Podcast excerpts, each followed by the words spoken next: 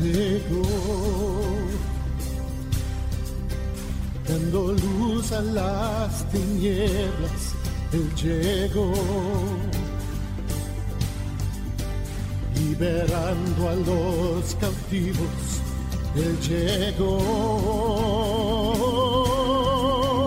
restaurando corazones. Proclamemos hoy que es el tiempo de Dios. Comienza Sexto Continente. Un programa dirigido por el obispo de San Sebastián, Monseñor José Ignacio Munilla.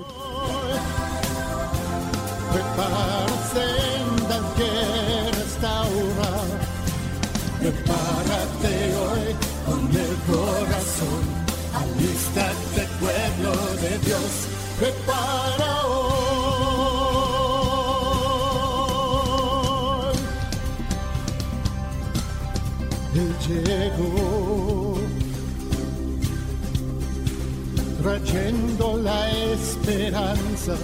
Él llegó confortando afligidos. Él llegó sanando enfermedades. Es el tiempo de Dios.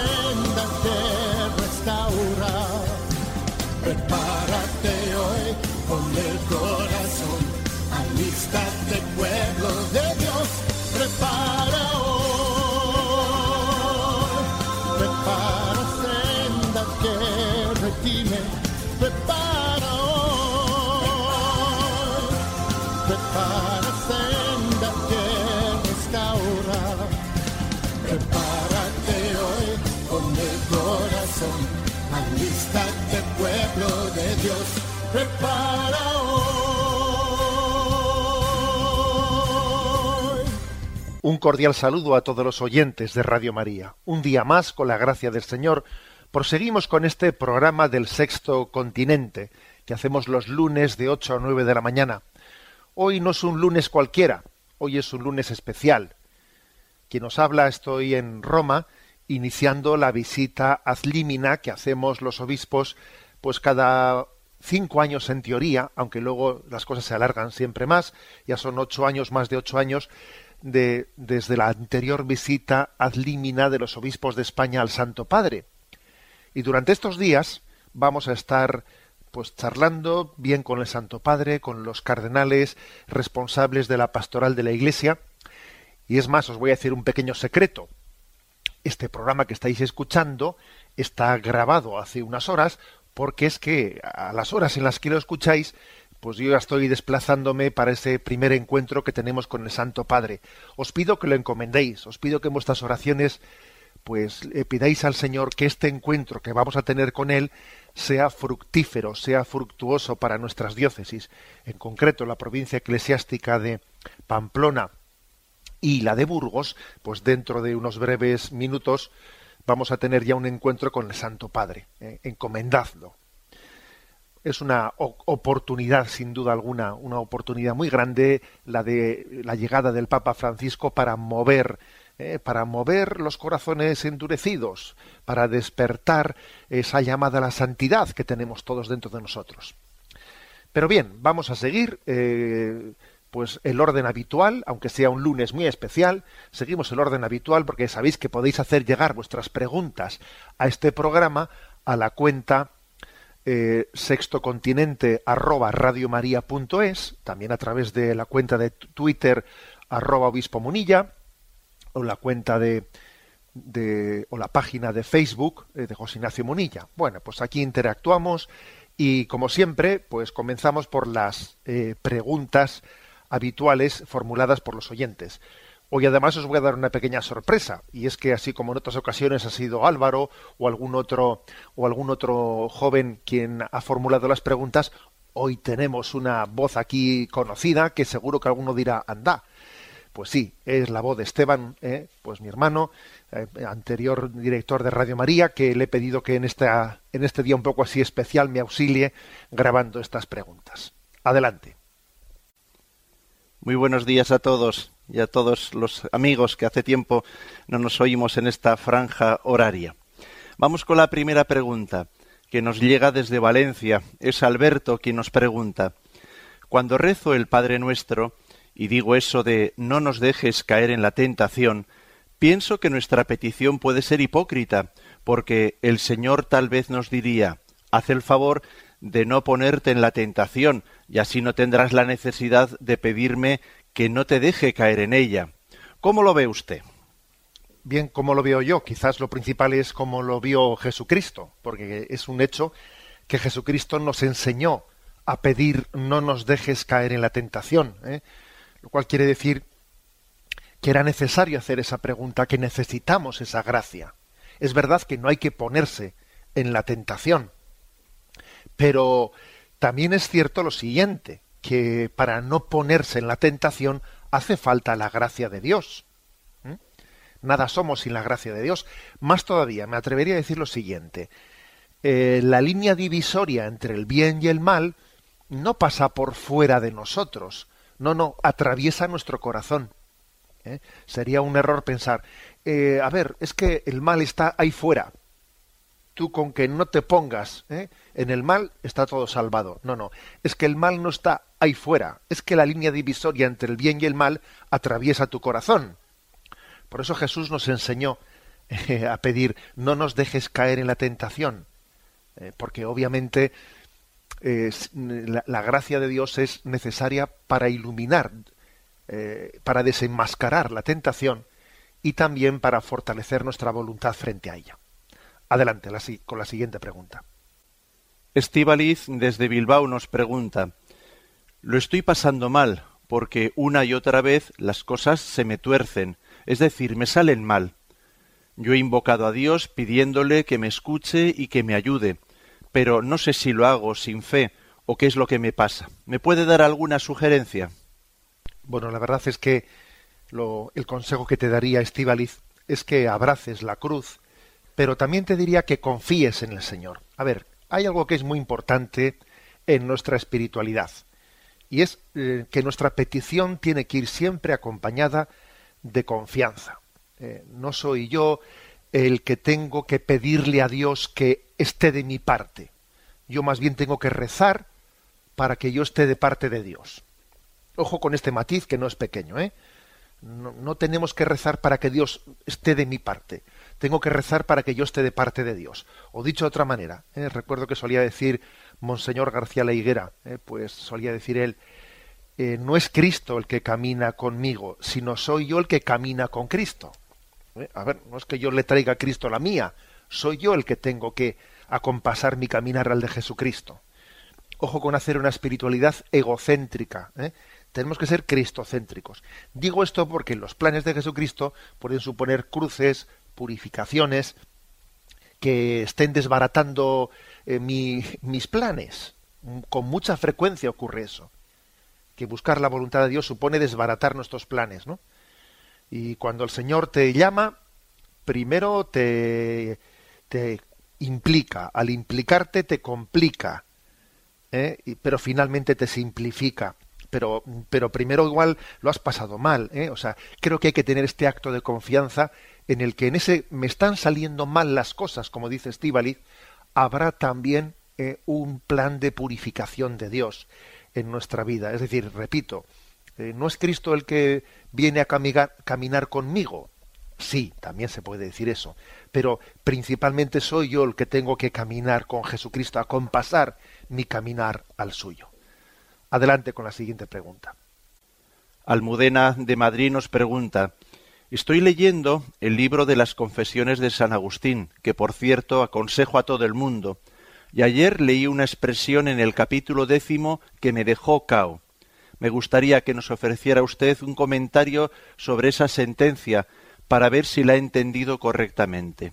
Dice así En ocasiones sucede que de haber el hombre despreciado la vanagloria, viene a caer el hombre en otra gloria más vana. Se las trae ciertamente esta expresión de San Agustín, eh, la repito. En ocasiones sucede que de haber el hombre despreciado la vanagloria, viene a caer el hombre en otra gloria más vana. Es decir, que es que el demonio es astuto. ¿eh? Y uno, bueno, si me permitís decirlo así un poco a lo bruto, ¿eh? es como si uno dijese, pues bueno, después de 30 años de luchar sin tregua contra la soberbia, tengo el orgullo de poder decir que finalmente soy humilde. ¿eh? O sea, que puede ocurrir que, que el demonio nos tiente de vanagloria queriendo luchar contra la vanagloria. Porque dice también San Agustín, creo que esta frase suya no está en el contexto del libro de las confesiones que estás leyendo, pero es un pensamiento muy similar. Dice San Agustín que no hay riqueza más peligrosa que una pobreza presuntuosa, o dicho de otra manera, no hay soberbia más malvada que una humildad que se mm, vanagloria de ser humilde. Entonces sí que las has fastidiado. ¿eh? Por lo tanto, Creo que las virtudes hay que tenerlas como si no las tuvieses. El humilde no suele ser consciente de que es humilde. El generoso no suele ser consciente de que es generoso. Si uno se cree mucho que es generoso, si uno se cree mucho que es humilde, no lo suele ser. ¿eh? Las virtudes no las tenemos, más bien son ellas las que nos tienen a nosotros. ¿eh? Y creo que este matiz es importante. Adelante con la siguiente pregunta. Ahora es Silvia desde Zaragoza, que nos dice, en una clase de la universidad, estoy haciendo derecho, en la que salió el tema del aborto, se produjo un debate muy vivo, y el profesor me acusó de pretender defender una verdad por encima de la opinión de las otras personas, es decir, de pretender imponer mis creencias sobre la inviolabilidad de la vida en todo el mundo. Le agradecería que me dé alguna pista sobre cómo contestar sobre este argumento. Bueno, yo en lo que te dijo ese profesor no veo más que la eterna cantinela. Cuando no se reconoce la existencia de una verdad, de una verdad moral, que está por encima de nosotros, el criterio ético deja paso al criterio sociológico, ¿no? que, sustituye el respeto a la realidad por la obediencia a las mayorías. ¿eh? En vez de respetar una verdad, que nos precede, pues yo pretendo que las mayorías eh, sean las que las que decidan qué es verdad y qué no es verdad. Pero es que en realidad la vida nos precede. Aquí a nadie se le ha pedido permiso para nacer. Ese que dice que él tiene derecho a elegir entre la entre abortar y no abortar, ese ha nacido. Si no hubiese nacido no, podría elegir. Es que hay verdades, hay verdades que, que nos preceden, que preceden a nuestra elección. ¿eh? Por eso, ojo, ¿eh? porque detrás de esa, detrás de esa mm, filosofía eh, se está como pretendiendo que la sociología sustituya a la ética. Y claro, la sociología no puede sustituir a la ética, ¿eh? porque entonces estamos, eh, estamos sencillamente bajo un riesgo de dictaduras, bajo un riesgo de que la política sea destructiva, que no sirva al bien común, que no sirva a la ley natural, ¿no? sino que, como tantas veces ha ocurrido en la historia, sea mm, una voluntad caprichosa y destructiva. Adelante con la siguiente pregunta. Ahora es Juan, desde Asturias, quien nos pregunta Me llama la atención que se utilice la expresión moral en un doble sentido. Por una parte, el sentido anímico, por ejemplo, la moral del equipo estaba baja, y por otra parte, en el sentido ético del término, por ejemplo, actuaban sin moral alguna. ¿Existe alguna relación entre estos dos sentidos del término moral o es mera coincidencia? Pues claro que existe alguna relación, ¿eh? aunque también hay que saber distinguirlo. Eh, una cosa es la moral anímica, tener un ánimo fuerte, un ánimo débil, y otra cosa son los criterios morales con los que actúo. ¿eh? Si me permites una diferencia, a ver, la moral anímica es como que tengas un caballo que tire, que tire fuerte, fuerte del carro que tenga impulso. Y la moral ética es que ese caballo sepa ir por la derecha, por la izquierda, sepa frenarse cuando hay que frenarse. O sea, la moral anímica es que el caballo tenga fuerza. Y la moral ética es que el caballo obedezca a las riendas, que cuando le mandan por la derecha, por la izquierda. eh, claro, sin moral anímica difícilmente se puede vivir la moral ética. O sea, si el caballo no tiene fuerza, aunque tú le digas por la derecha, por la izquierda, es que ese caballo no tira. ¿eh? Ahora, si el caballo tira mucho, pero es que no, no se sabe ni para dónde va, pues porque no hay quien, quien le controle, pues mal asunto. Eh, por lo tanto, sí, existe una relación. Es, es, importante que seamos pasionales, que no seamos abúlicos, ¿eh? a veces, a veces también creo que es una característica de esa sociedad, nada, el ser abúlico, ¿no? El que ser indiferente, ser pasota. No, tenemos que ser pasionales en el sentido positivo del término, ¿no? Pero al mismo tiempo, esa pasionalidad estar bien conducida, o sea, que no sea, digamos, una impetuosidad eh, incontrolada, ¿no? No, sino que tengamos capacidad de poner esa pasionalidad al servicio del bien, al servicio del bien común, al servicio del amor al prójimo. Damos paso a la última de las preguntas. Edurne, desde Irún, nos comparte. Siempre me ha llamado la atención la parábola del sembrador, y especialmente me llama la atención una semilla que cayó entre abrojos o espinos. Al principio la semilla y los espinos crecían juntos, parecía que no había problema, pero finalmente los espinos terminaron por ahogar la planta. ¿Qué aplicación concreta cree usted que deberíamos de hacer a estas palabras de Jesús? Yo, por lo menos, Edurne, te voy a decir que, te voy a compartir que cuando he leído esa parábola, cuando la he recibido, al escuchar eh, esa, esa parte de la semilla que cayó entre abrojos y que al principio, bueno, pues crece, parece que no hay problema, no hay incompatibilidad aparente. ¿eh? Pues en que pues hay, hay, sitio para los abrojos y hay sitio para la semilla. El abrojo y el trigo, oye, no tienen por qué excluirse, si allá en, en apariencia, pero finalmente no hay sitio para las dos cosas, ¿no? Una le ahoga a la otra. Y yo creo que la, la comprensión correcta de esta palabra del Señor es, eh, pues, que cuando uno elige un camino, tiene que dejar otros. O sea, que hay, que nosotros no podemos jugar a la incoherencia a poner una vela a Dios y una vela al diablo, ¿eh? a pretender seguir el camino de Jesucristo, pero sin haber cortado con lo que es contrario a ese camino. Fijaros que en, cuando se hacen las promesas bautismales a un catecúmeno, un catecúmeno adulto que viene a la iglesia y se hace las promesas bautismales, se le pregunta por su renuncia al mal para que después él afirme su decisión de seguir a Jesucristo. Tú no puedes sembrar bien si no has arrancado los abrojos. ¿Eh? O sea, no, no puede ser las dos cosas a la vez. Distinto es eh, la parábola que habla de, de, que, de que a ti, ¿eh? de que a ti no te corresponde quitar la cizaña del terreno del prójimo, pero la cizaña de tu corazón sí. A ti no te corresponde estar quitando la cizaña del, porque igual vas a, vas a arrancar trigo pensando que es cizaña en el prójimo, pero eso se aplica al prójimo, a uno mismo a uno mismo sí que tienes que quitar los abrojos para que eh, prenda esa semilla. ¿eh? Creo que por lo tanto hay una lección muy clara. Elegir un camino supone dejar otros. ¿eh? Y tenemos que ser coherentes en el seguimiento de Jesucristo. Bien, hasta aquí esta primera sección en este programa. Y vamos adelante, aunque tengamos hoy un programa, como, como, he dicho, romano, estamos en Roma, en la celebración de la visita límina, y os pido oración de nuevo, ¿no? Por ese encuentro que tenemos hoy mismo dentro de unos minutos con el Santo Padre, pero aunque esto, aunque estemos en una circunstancia, digamos, especial, seguimos la estructura ordinaria del programa y ahora, como bien sabéis, nos adentramos en la siguiente sección.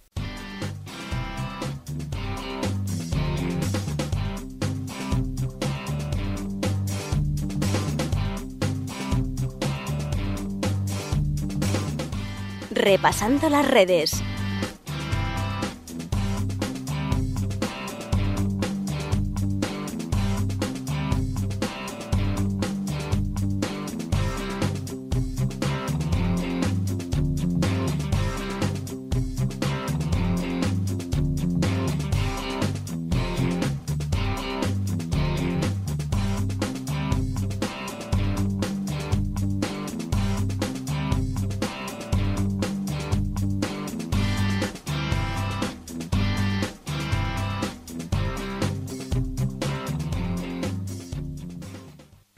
Esta sección del programa, repasando las redes, queremos abordar pues, uno de los temas, dramático por cierto, que más ha ocupado los comentarios en las redes sociales, y no solo en las redes sociales, sino también en los medios de comunicación eh, durante esta semana.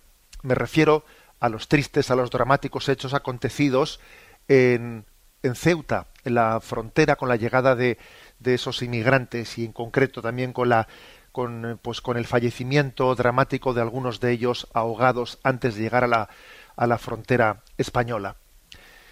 Quisiera hacer alguna eh, reflexión que nos sirviese, es, que nos sirviese para tener un criterio ético, ¿eh?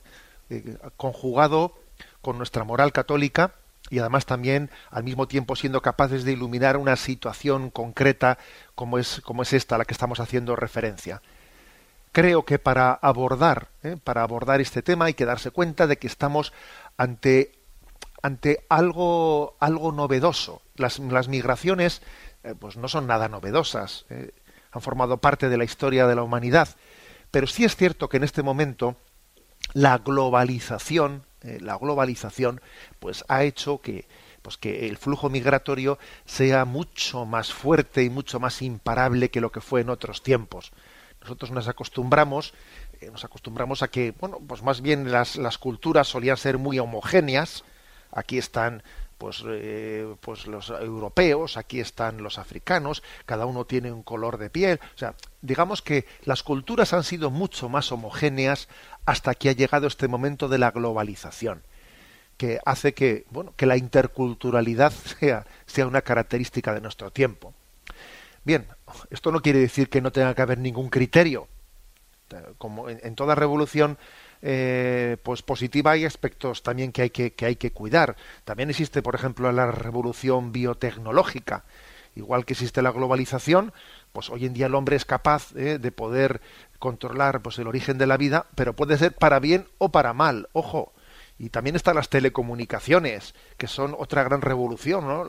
La, revolución de las telecomunicaciones, pero puede ser para bien o para mal. Ojo, que también eh, hemos, hemos, visto cómo existen las adicciones a la, eh, pues a la tecnología y cómo a veces las telecomunicaciones se utilizan de una manera que no, que no hay intimidad. O sea que en toda nueva, en toda nueva fase de la historia hay una gran oportunidad, pero existen sus riesgos. ¿eh? Y yo creo que hay que saber, ¿no? Pues tener ese discernimiento.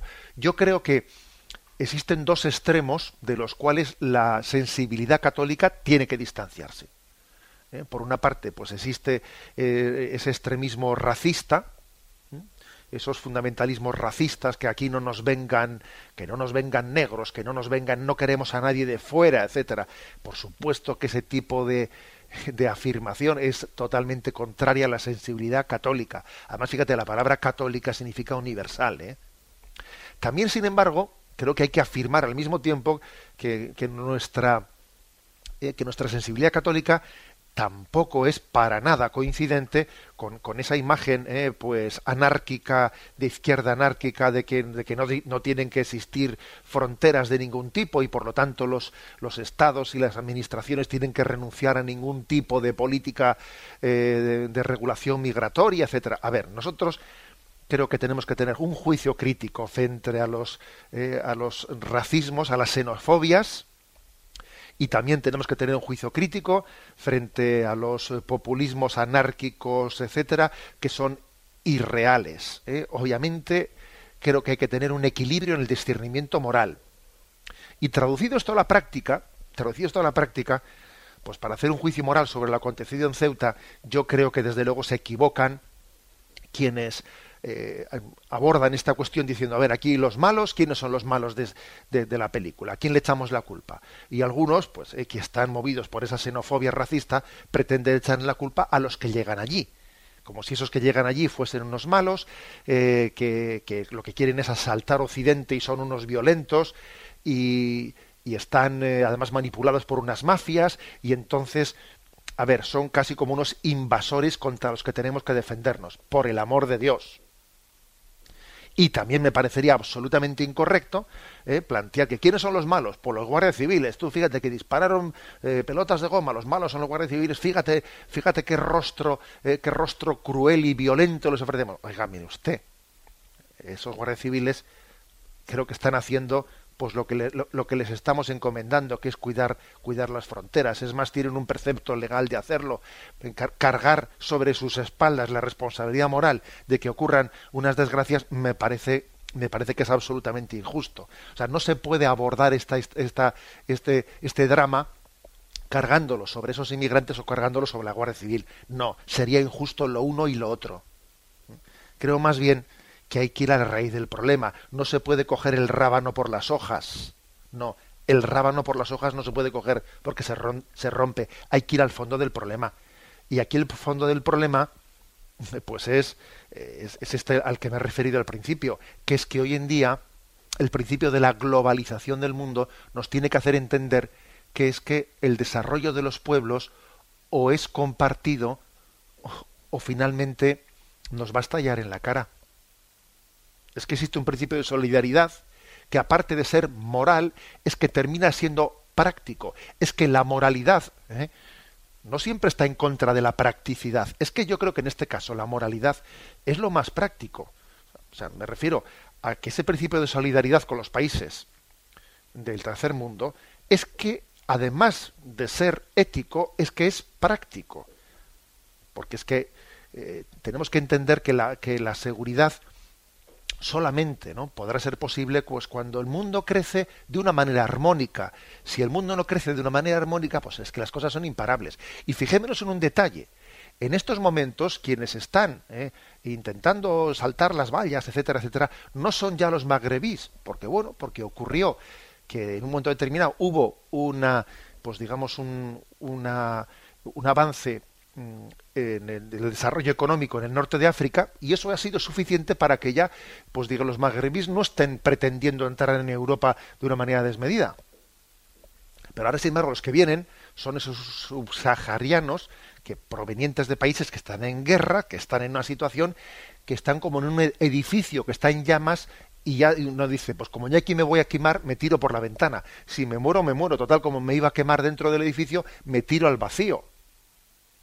Entonces, eh, en Europa tiene un problema, un problema moral muy serio, que es el de decir, nosotros con motivo de esta crisis económica, tomando excusa de ella, y repito, excusa de ella, porque es que el, concepto crisis no, no, se puede equiparar a lo que ocurre en África, en crisis occidental, tomando excusa de ella, pues hemos cortado con todos los planes de ayuda internacional, etcétera, o sea, los hemos reducido al mínimo.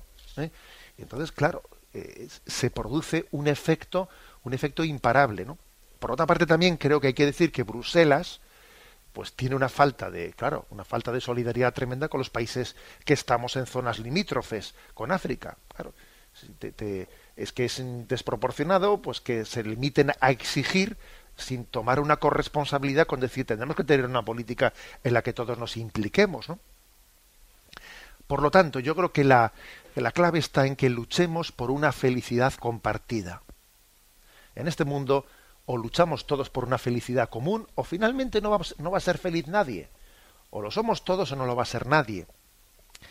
Y también, por otra parte, eh, pues creo que es prudente creo que es prudente que se lleven adelante esas eh, modificaciones que se han anunciado de esa letra pequeña, de esa letra pequeña de la, de la ley de inmigración. Eh, ¿A qué letra pequeña me refiero? Bueno, pues al hecho de que cuando ya algunos eh, de esos inmigrantes que están intentando saltar la valla, si han puesto ya su pie en, en tierra, en territorio español, puedan ser legalmente devueltos de nuevo al otro lado de la frontera, porque eso, si, tal, eh, si se hace tal modificación, eso ayudaría muchísimo a que la Guardia Civil, los cuerpos y fuerzas de seguridad del Estado, pues no tengan que, eh, no se vean eh, obligados a tener que poner tanta fuerza de contención como para que no ponga aquí el pie al otro lado de esta línea, sino que pueda eh, de alguna manera pues permitirse, bueno, que aunque haya entrado, pues sin, sin necesidad de aplicar tanta resistencia, pues bueno, le puedo de nuevo volver al lugar de, de, de entrada, ¿no? Creo que también estos, estas medidas de prudencia ayudan mucho a que las medidas de contención pues puedan ser más proporcionadas. Pero creo que es importante ¿no? Eh, abordar las cosas en su profundidad moral y ética, porque a veces los partidos políticos hacen de estos temas banderas de desgaste.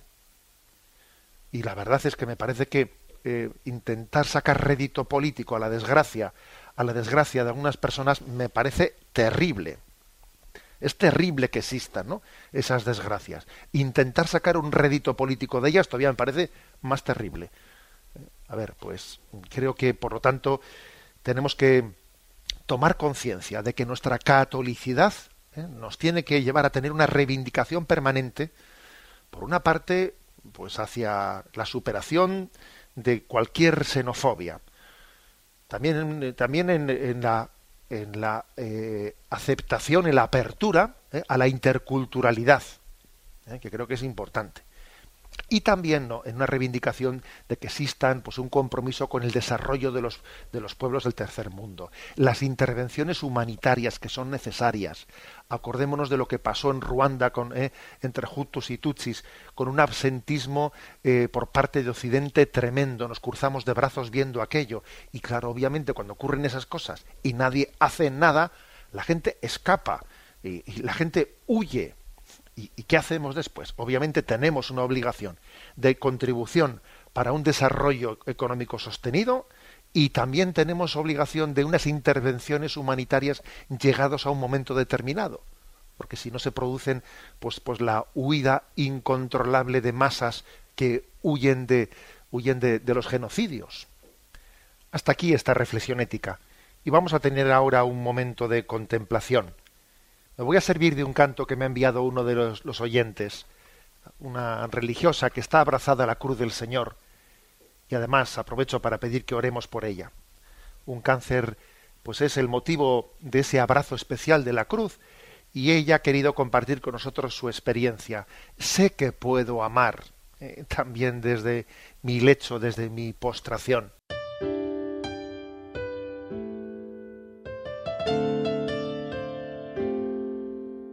Desde una cama y en pijama puedo amarte igual. Desde una cama y en pijama si es tu voluntad. Aquí también estás conmigo, como tratando de decir que entre las pajas y en pañales tú me amaste a mí.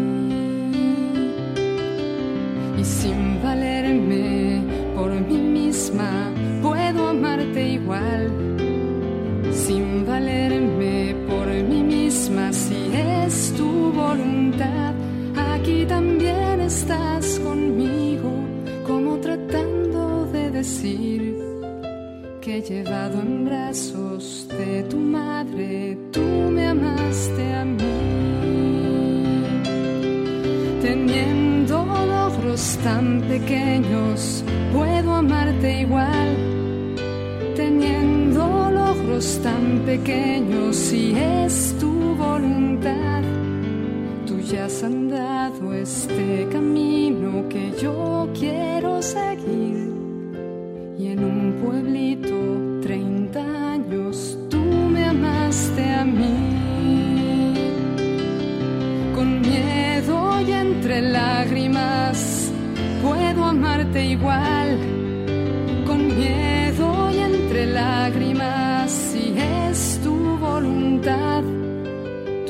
has andado este camino que yo quiero seguir, con llanto y con sudor de sangre, tú me amaste a mí, tan débil y tan incapaz puedo amarte igual, tan débil y tan incapaz, si es tu voluntad, tú ya has andado este camino que yo también quiero seguir, inmóvil desde una cruz, tú me amaste a mí.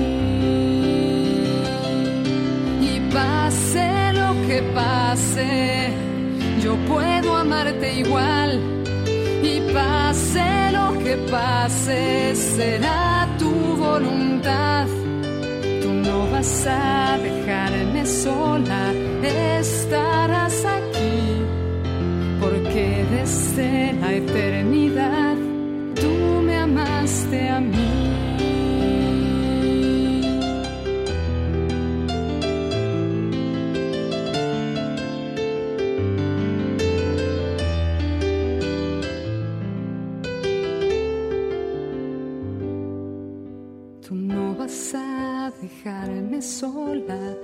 Estarás aquí, porque desde la eternidad tú me amaste a mí.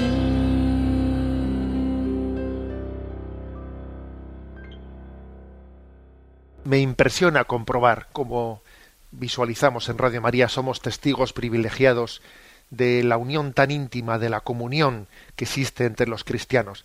Esto de la comunión teológica está muy bien parejado, se, se lleva muy bien con la comunicación de las ondas hercianas eh, radiofónicas. La verdad es que la comunión teológica se potencia mucho desde la comunicación de la radio. Damos gracias a Dios por ello y nos unimos, ¿no? Pues a esa ofrenda de quien nos ha aportado su experiencia en esta canción que hemos compartido. Vamos a adentrarnos en la siguiente sección de nuestro programa. Hasta el viento y el mar le obedecen.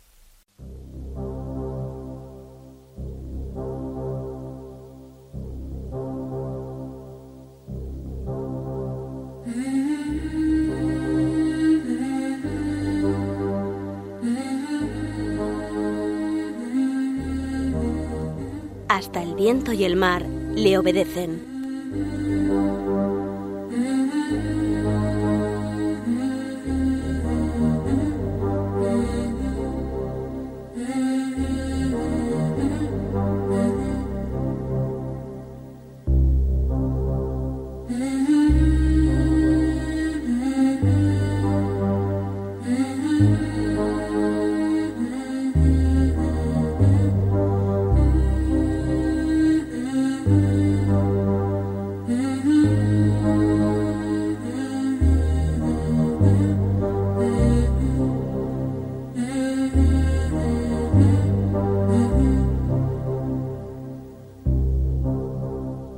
Para esta sección Hasta el viento y el mar le obedecen, he querido eh, rescatar una frase, una frase que ha sido un poco como el compendio de la catequesis que dio este miércoles pasado, el miércoles 19 de febrero, el Santo Padre.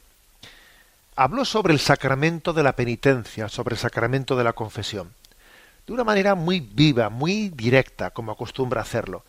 Y finalmente dijo la siguiente palabra, la siguiente invitación. ¿Cuánto hace que no te confiesas? Esta pregunta te puede hacer bien.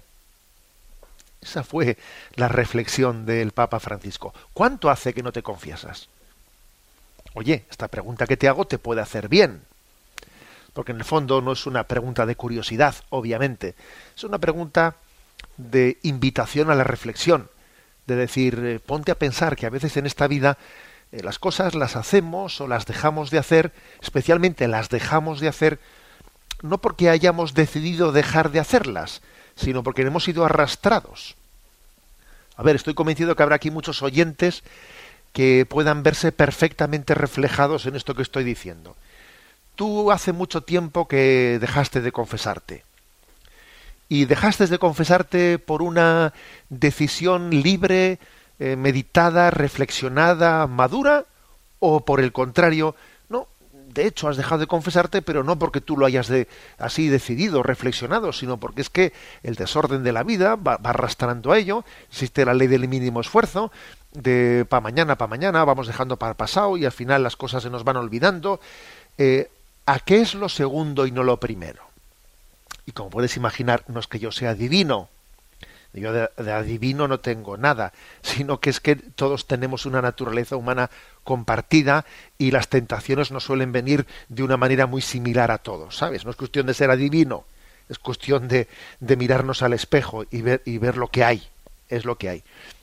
Pienso, queridos hermanos, que el Papa Francisco, tal y como se está desenvolviendo, va a pasar a la historia por muchas cosas, pero entre otras por ser uno de los papas que está proponiendo el sacramento de la confesión de una forma más práctica. ¿eh?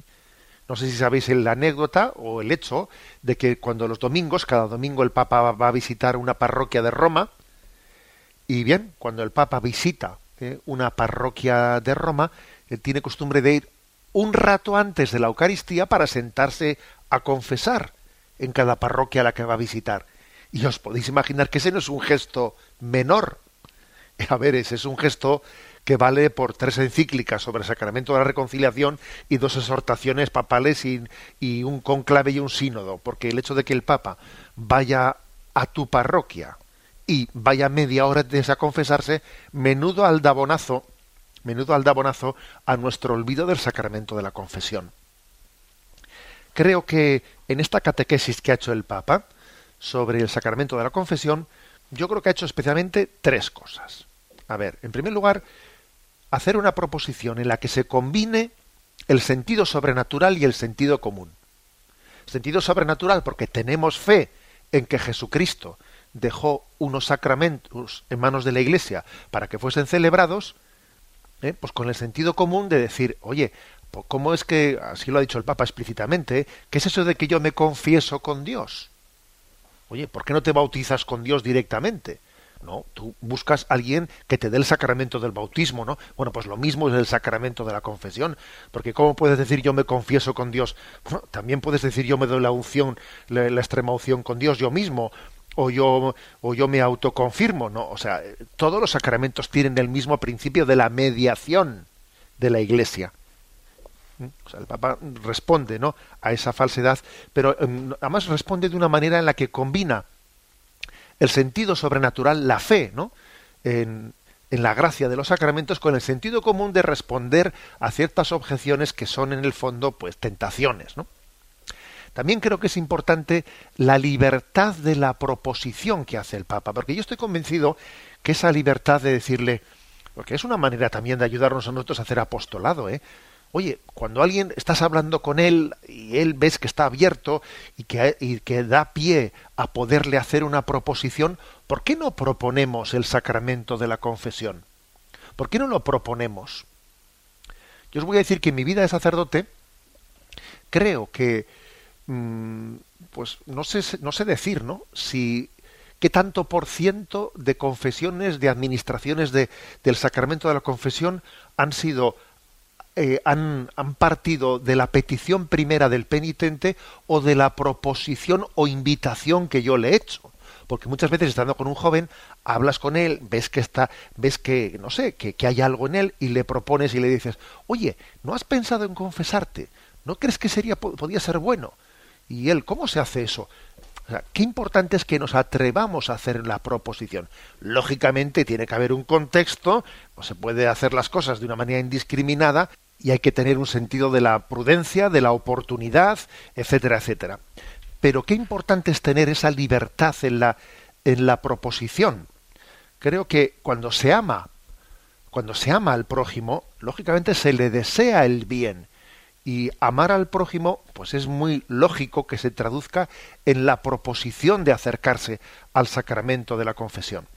Y finalmente también me parece que es importante que caigamos en cuenta que hay ciertos pasos en la vida que tienen que tener también un, un impulso último. Y no me refiero de que alguien te empuje, que el Señor se puede servir de un empujón del prójimo, obviamente, sino me refiero en este caso a que uno mismo corte con darse largas a sí mismo o darle largas a Dios. Aquello que decía la poesía, mañana le abriremos, respondía, para lo mismo responder mañana. ¿Eh? Uno mismo tiene que caer en cuenta de que hay pasos en esta vida que tiene que, que tiene que ser ya, en este momento. Hoy es día de gracia. ¿Eh? Los que hemos hecho la mili, si me permitís la broma, los que hemos hecho la mili, sabemos lo que significa el ar, porque claro, alguien dice firmes, ya, pero hasta, alguien, hasta que alguien no diga ar, no nos ponemos firmes. O sea, es decir, es que tiene que haber también un ar en la vida espiritual. Y a veces, eh, a veces es necesario ¿no? caer en cuenta de que hoy es día de gracia.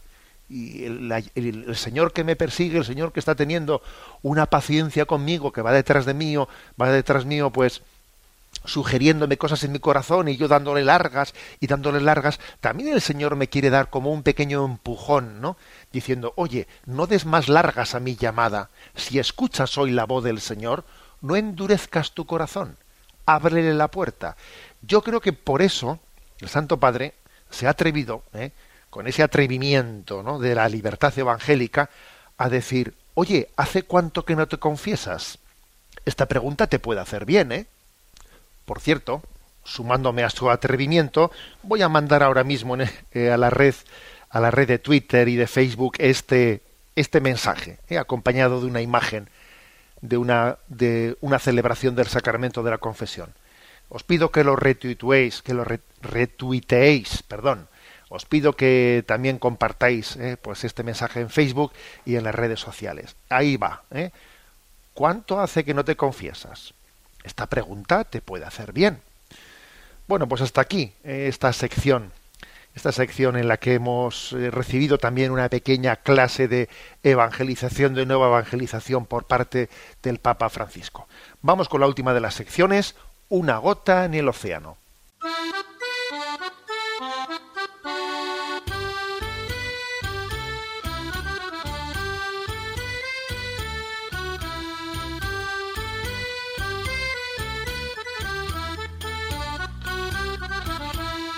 Una gota en el océano.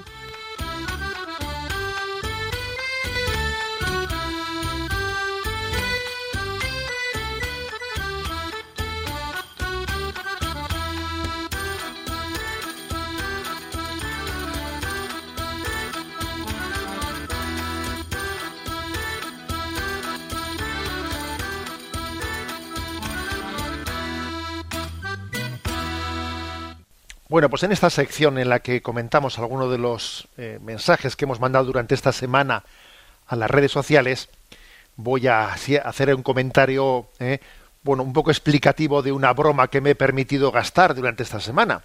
Algunos de los oyentes, así de los que actuáis en las interactuáis en las redes sociales, decían: ya nos explicará usted el lunes qué ha querido decir con esta broma, ¿no? Que no la hemos entendido.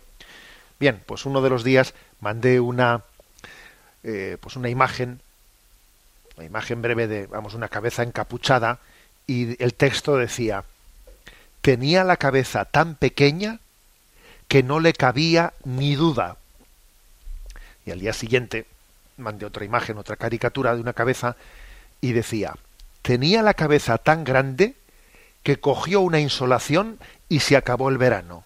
¿Eh? Bueno, pues una broma, ciertamente, ¿no? Pero que lógicamente yo he querido darle también pues una, un juego de palabras que permita una explicación. Tenía la cabeza tan pequeña que no le cabía ni duda. Y por otra parte, tenía la cabeza tan grande que cogió una insolación y se acabó el verano. A ver, ¿qué quiero yo eh, decir con este juego de palabras? Estoy queriendo describir con ellas dos posturas ciertamente escribiendo, describiéndolas en el extremo, ¿eh? a veces para, pues para denunciar un mal moral, un poco lo caricaturizamos, llevándolo al extremo, pues para, para caer en cuenta de él, ¿no? Por una parte existe a veces una tendencia al fanatismo que nos pretende encerrar en nosotros mismos y no admitir, ¿eh? no admitir ningún tipo de ayuda eh, o luz por parte de los demás, que está reflejada ¿no? pues en, ese, en, esa primera frase. Tenía la cabeza tan pequeña que no le cabía ni duda. ¿eh? Y Chesterton decía que los materialistas y los locos no saben dudar. Qué importante es tener la humildad que a uno le lleve a dudar de sí mismo. Ojo, no se refiere a dudar de, de Dios, no se, no se refiere a dudar de la fe, no se refiere a dudar de, nuestra familia. ¿eh? No, existe una duda, obviamente, que es una duda negativa, que es una falta de confianza en Dios, un coqueteo con pretender no comprometernos con nada, dudo de todo y no me comprometo con nada. No, no se refiere a eso. ¿eh? Se refiere a que el hombre está hecho para dudar de sí mismo, no para dudar de la verdad. Y hoy en día se han invertido los términos. Curiosamente, pretendemos no dudar de nosotros mismos y dudar de la verdad. No, no, mire usted. Yo, yo creo que el hombre, en su búsqueda del bien y de la felicidad, está llamado a dudar de sí mismo, pero no a dudar de la verdad. Y es un auténtico problema que hoy en día se estén invirtiendo los términos. Hoy en día aquí existe una soberbia en la que nadie duda de sí mismo y sin embargo es un relativismo en el que duda de la verdad. Es que es tremendo, hemos sustituido la verdad por mi yo. Dudemos menos de la verdad y dudemos un poco más de nosotros mismos y nos irá mucho mejor. Por eso he querido un poco pues, eh, caracterizar o, o si queréis un poco, pues caricaturizar ¿eh? esta postura con esta frase. Tenía la cabeza tan pequeña que no le cabía ni duda. Pero por el lado contrario, existe también otra postura, otra postura que es la postura no de quien está cerrado en sí mismo y no admite ningún tipo de, eh, de ayuda o de luz desde el exterior, no, sino la postura del populista, ¿no? Del que va de popular del que pretende ser no pues el ombligo del mundo el que pretende ser popular el, perejil de todas las salsas eh, pues eso no el fanfarrón etcétera. Existe también ese tipo de persona que pretende llevarse bien con todo el mundo y todo lo sabe él y, y bueno no y cualquier cosa que le digan se suma a ella porque lo que quiere es el populismo y el populismo. Y a él he querido referirle pues esta segunda sentencia caricaturizada no que dice tenía la cabeza tan grande que cogió una insolación y se acabó el verano. Porque creo que también existe, ¿no? Pues la así como existe la, la tendencia al fanatismo, a encerrarse en uno mismo, no admitir que nadie le diga nada, también existe la tendencia contraria a ser un bocazas, a ser farol, ¿eh? a pretender siempre no eh, saber de todo y estar en todas las salsas. Y qué importante es también la discreción, la virtud de la discreción. Que el Señor nos conceda esta gracia. ¿eh? Humildad y discreción. Amor a la verdad y al mismo tiempo sabernos poner en duda a nosotros mismos. No dudes de la verdad, duda de ti mismo. Sé discreto. No pretendes, no pretendas ocupar siempre, ¿no? El centro, eh, el centro de todas las conversaciones.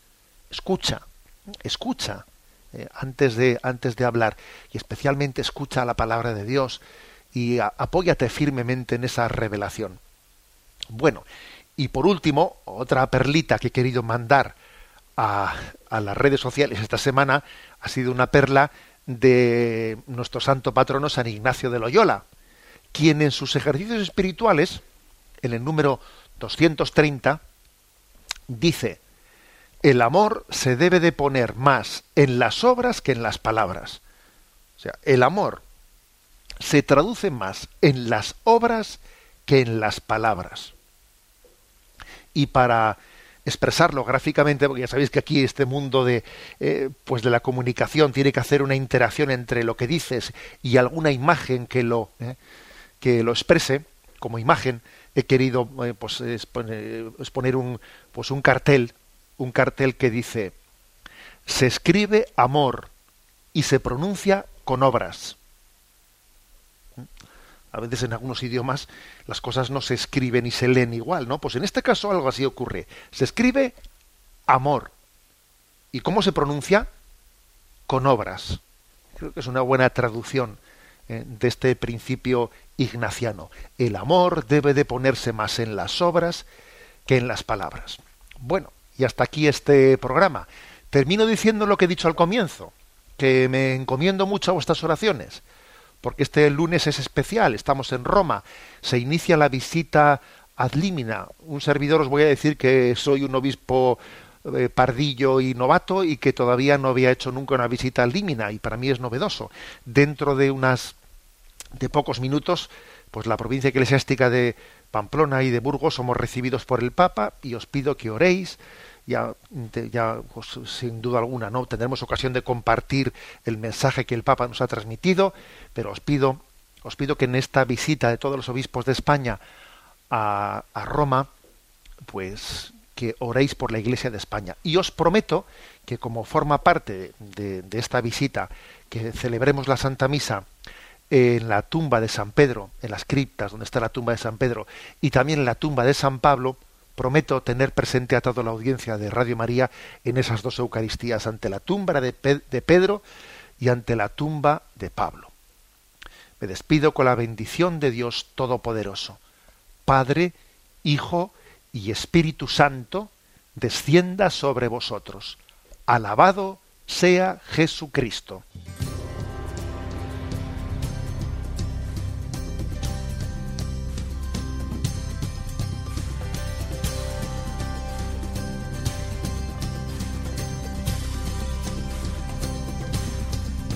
Llegó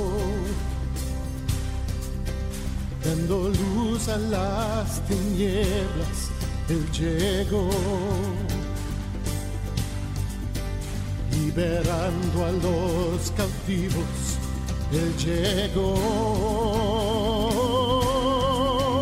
Restaurando corazones, proclamemos hoy que es el tiempo de Dios.